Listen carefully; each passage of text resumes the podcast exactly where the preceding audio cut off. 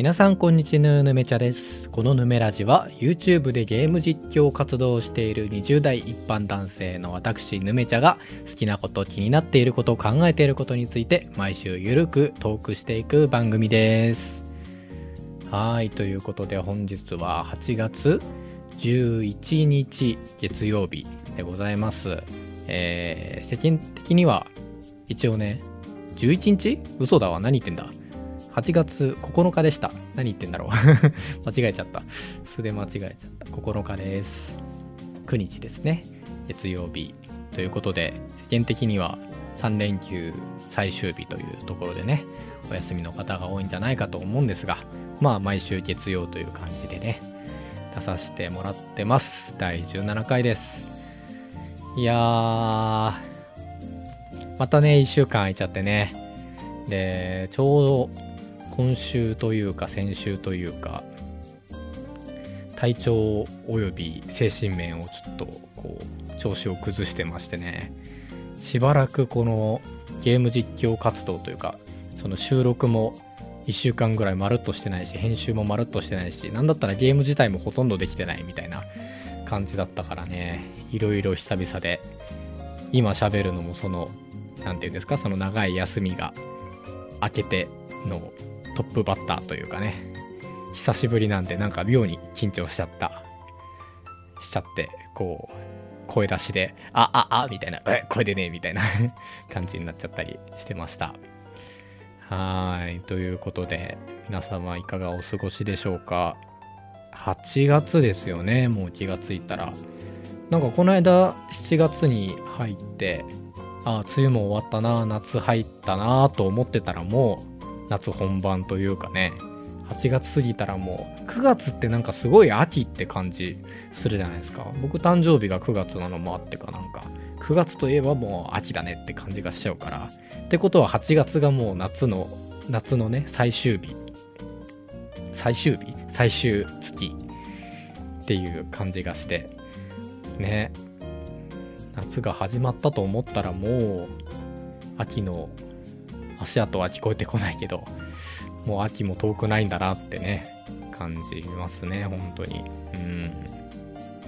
さて、えー、本日は何を話そうかなっていうところで、いろいろ、こう、ネタを洗ってみたんですけど、パッと出てきたやつで、こうゲーム好きだけど、ゲームマスターにはなれないコンプレックスについて話していきたいと思います。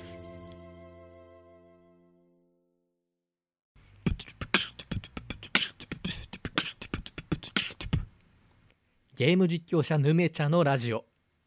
ヌメラジ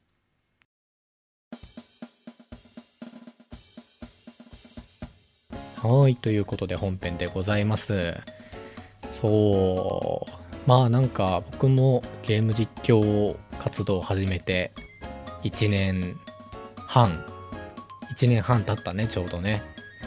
ちょうど経とうとしてるぐらいですかね。2月なんでちょうどプラス6ヶ月で8月で。うん。1年半経ったしまあゲーム自体はもうずっと好きでね。あのまあ実は本当にちっちゃい子供の頃はゲームを禁止されてた親がゲーム嫌いでねゲームダメよってなってたお家だったのでゲームに触った年齢はちょっと遅めというかね小学4年生ぐらいなんですけど。まあ、そこからもうずっとゲーム三昧というか、まあ、家に帰ってまずすることといえばゲームみたいなね、感じではやってきてはいるんですけど、なかなかね、そのゲーム好きっていうのはこう、自信を持って言えるんだけど、ゲームうまいっていうか、なんかゲームについて何でも知ってるとか、こうゲームの歴史について詳しいとか、そういうことはもう全然言えなくて、それどころかむしろそういうのに疎いというかね、うん、本当に僕がずっとやってきたゲームってこうポケモンとモンハンぐらいしかないんですけど、うん、その辺のゲームシリーズの歴史しか知らなくてそれ以外のそれこそ最近実況でやってるゼルダとかも本当にブレス・オブ・ザ・ワイルドからゼルダをちゃんとプレイしだしたんでマリオだってね本当にもうファミコンの頃からまあ当然ねファミコンからやってる人ってなるとまた結構もう年代的にも僕と同じ年代だとちょっと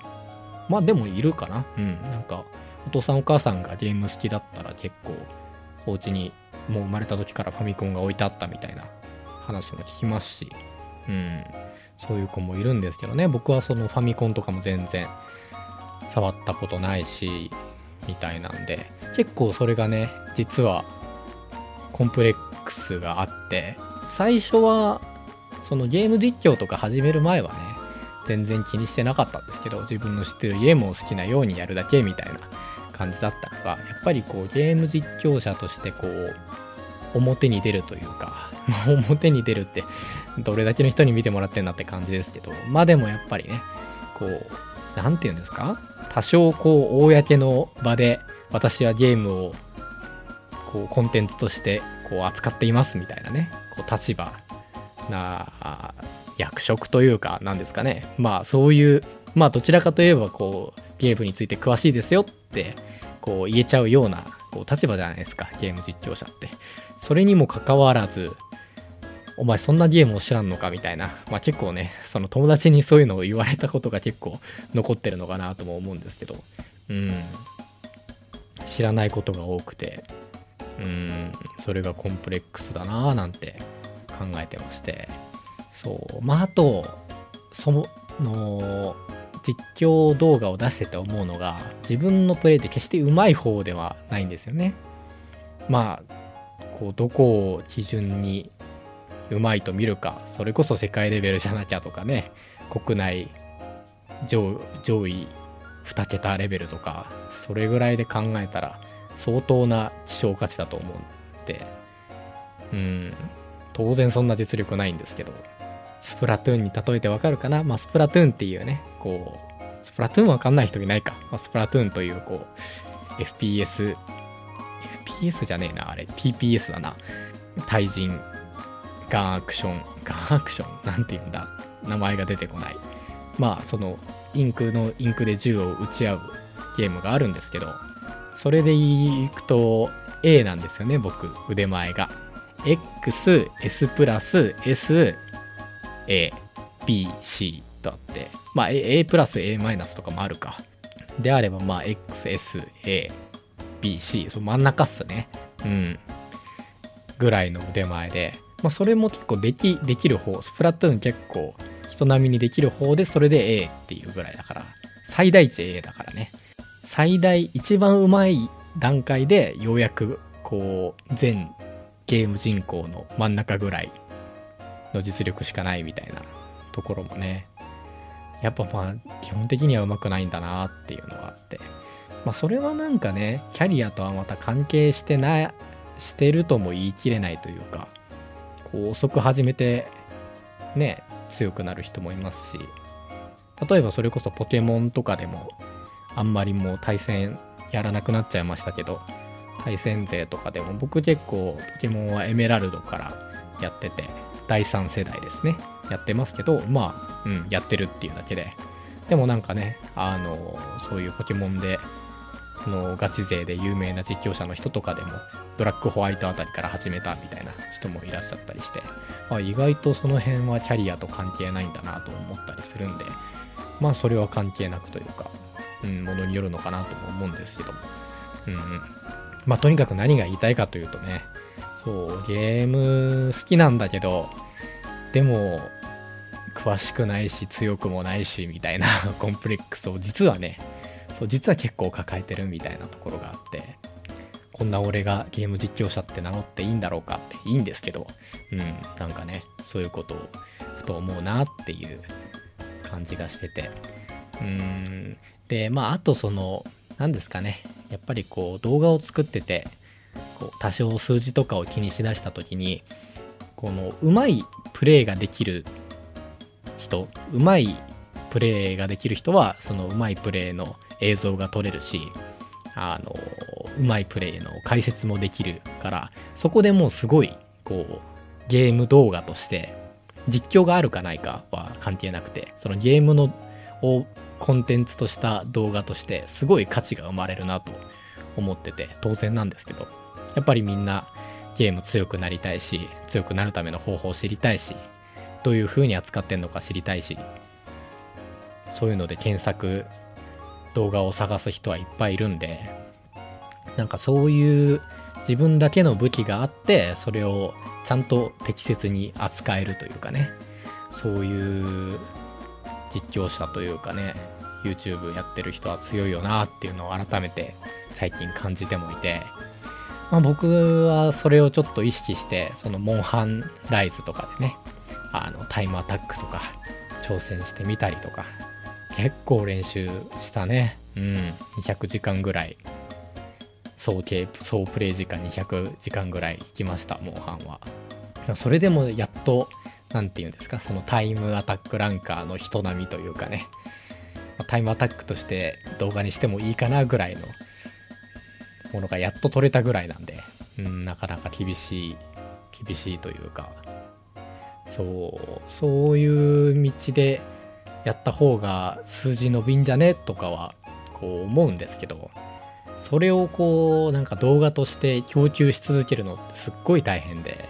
やっぱコスパ悪いコスパが悪いんですよね。コスパが悪いというか別にねコスパに限らず本当にそれが好きでそれずっとやってても何も苦がないっていう人なら全然いいと思うんですけど僕はやっぱりなんかそのうんなんかゲームをやってる姿を人に見てもらいたいっていう単純な動機で単純な動機というかなんか好きにまあそうですね自然体のままやる姿をっていうモチベーションから入ってるのでなかなかうまいプレーをっていうのはこううまいプレー自然にうまいプレーが出てくるわけじゃなくてそううまいプレーをしなきゃと思って取り組まなきゃいけないからやっぱりねこう大変で何本かは出せるだろうけどこれだけに絞ってずっとこう動画を出し続けるっていうのはいかに大変かっていうことをねたった2本出しただけですけどねこうひしひしと感じていたりします。うん。そう。なんか暗い 暗い感じになっちゃったけど。そうでもなんだろうそういうプレイスキルとかに自信がない方がもうそのゲーム実況界隈にもたくさんいらっしゃると思ってて、まあ、特にまああと有名なねゲーム実況者の方もいやどうかな。でもまあ上手い人が多いかな。やっぱりなんだかんだ長くゲームやってるから。うん。まああとは上手くなくてもなんかそのねあのトーク力でこうカバーできるというか。カバーをしてあまりあるトーク力やら語彙力やらがあるっていうのがまた魅力だったりするんでしょうけどまあなんかいろいろコンプレックスを抱えつつも活動してますよみたいなね話ですね。うん。もしなんかそういうコンプレックスに対しての解決法というか私はこういうふうに割り切ってますみたいなことをなんかうちに秘めていらっしゃる方いたら是非お話聞きたいななんて思ってますね。僕自身はなんだかんだ。うーんなんかそう。まあ結局楽しむためのゲームだから楽しくやればいいじゃんっていう感じでね。あんまりこう深く 考えすぎ考えすぎてダークサイドに落ちかけるんですけどまあちょっとこう片足突っ込んだあたりでああバカらしいみたいになってこうなんかなんていうんですかねそれをそういう真面目に考えるのをやめちゃうんですけどうん。まあまあでも、うん、楽しむためにやってるっていうのもねまあ事実ですんで趣味ですしねうん。まあでもやっぱりその何て言うのかなある種やっぱりスポーツなんですよねゲームも感覚として。やっぱりスポーツやってる人もそのスポーツをやってること自体が楽しいとはいえなんか大会とかでも永遠にこう負け続き初戦敗退ばっかりみたいなんだったらどうしてもこうねえなんか手放しで喜べるというかヘラヘラ笑えるみたいな感じじゃないでしょうしゲームもやっぱりこうスポーツなのかなって思ったりはしますね。うん。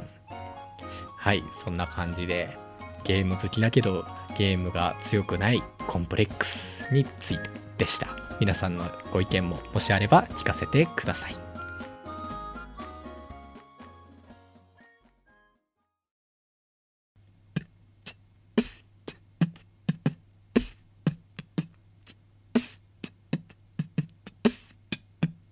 ヌメラジ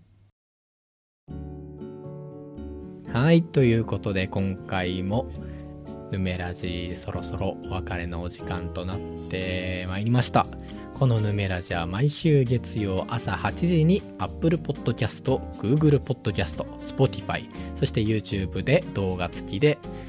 更新予定でございます。番組では皆様からのお便りを募集しております。えー、ご意見、ご感想、リクエストなど何でもお気軽にいつでも送ってください。ポッドキャストの場合は、えー、番組の説明の欄から説明のところにリンクがあります。YouTube の場合も概要欄ににリンクがあります。ぜひぜひ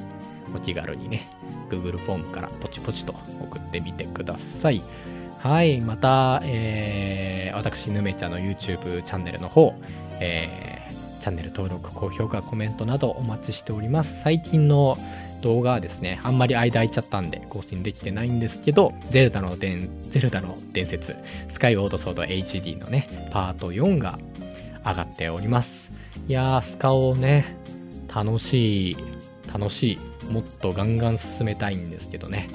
いかんせん編集が追いついてなくてっていう感じではありつつ、うん。いやーゼルダシリーズマジで全部やりたいとか思いつつ、うん、スカを、なんだろうね、なんかすごい雰囲気が良くて、うん、楽しいですね。うん、うまく言語化できないや。はい。